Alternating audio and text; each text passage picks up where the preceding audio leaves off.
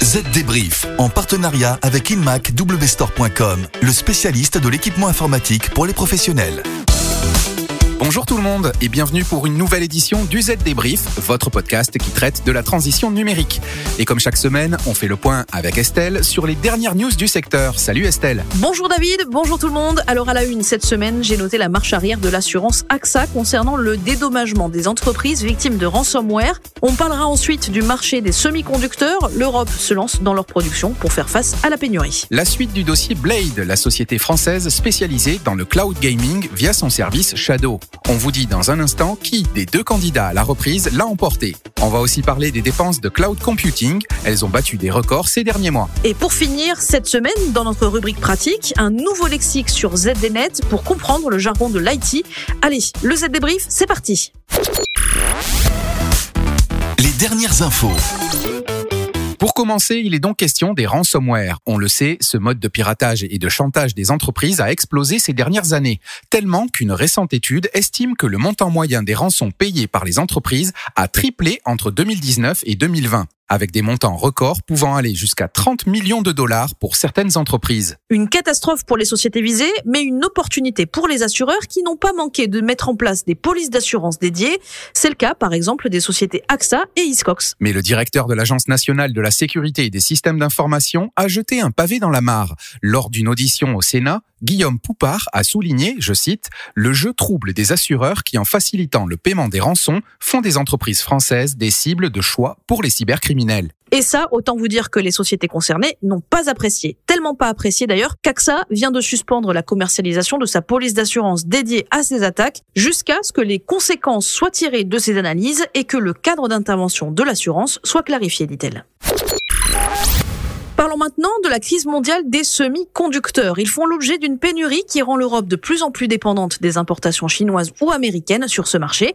Un marché estimé actuellement à 440 milliards d'euros, David. Résultat, la Commission européenne vient de sortir un plan pour sécuriser son approvisionnement en puces et renforcer la conception et la fabrication de semi-conducteurs sur le continent. Et l'objectif, c'est de doubler en 10 ans le niveau de production, de passer du coup de 10 à 20% de part du marché mondial. Et pour cela, l'Union européenne veut créer une alliance industrielle regroupant les principales entreprises et centres de recherche européens dans le domaine. Et le calendrier d'exécution de cette alliance dédiée aux processeurs et technologies de semi-conducteurs est fixé au deuxième trimestre 2021.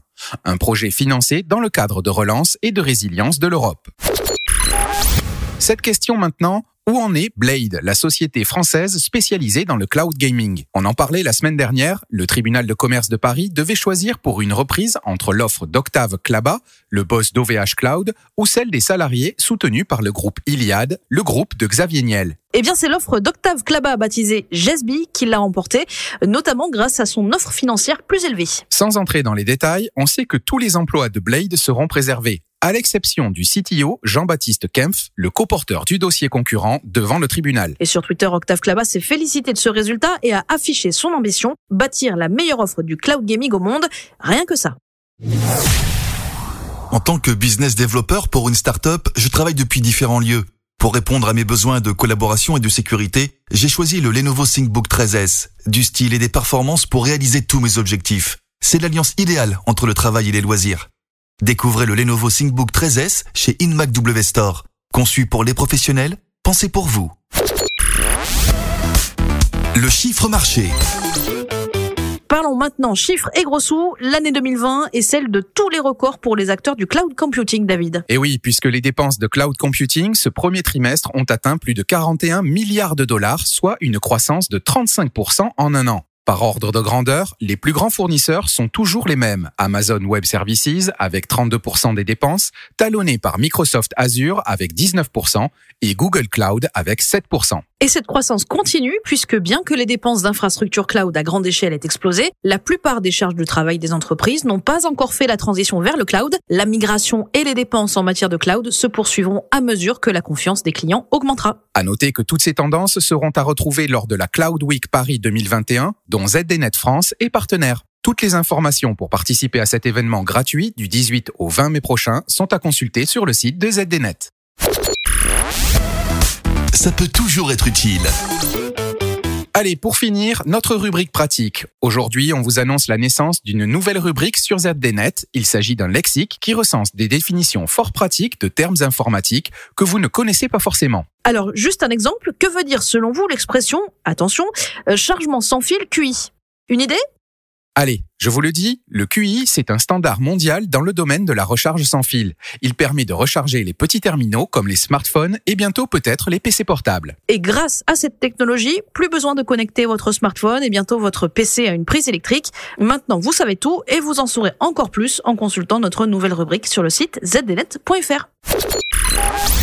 Allez voilà, le Z débrief, c'est terminé pour cette semaine. Rendez-vous dans 7 jours pour une nouvelle édition. Et vous le savez, votre podcast est disponible sur vos plateformes Spotify, Deezer ou Apple Podcast. Et si ce n'est pas encore fait, n'hésitez pas à vous abonner.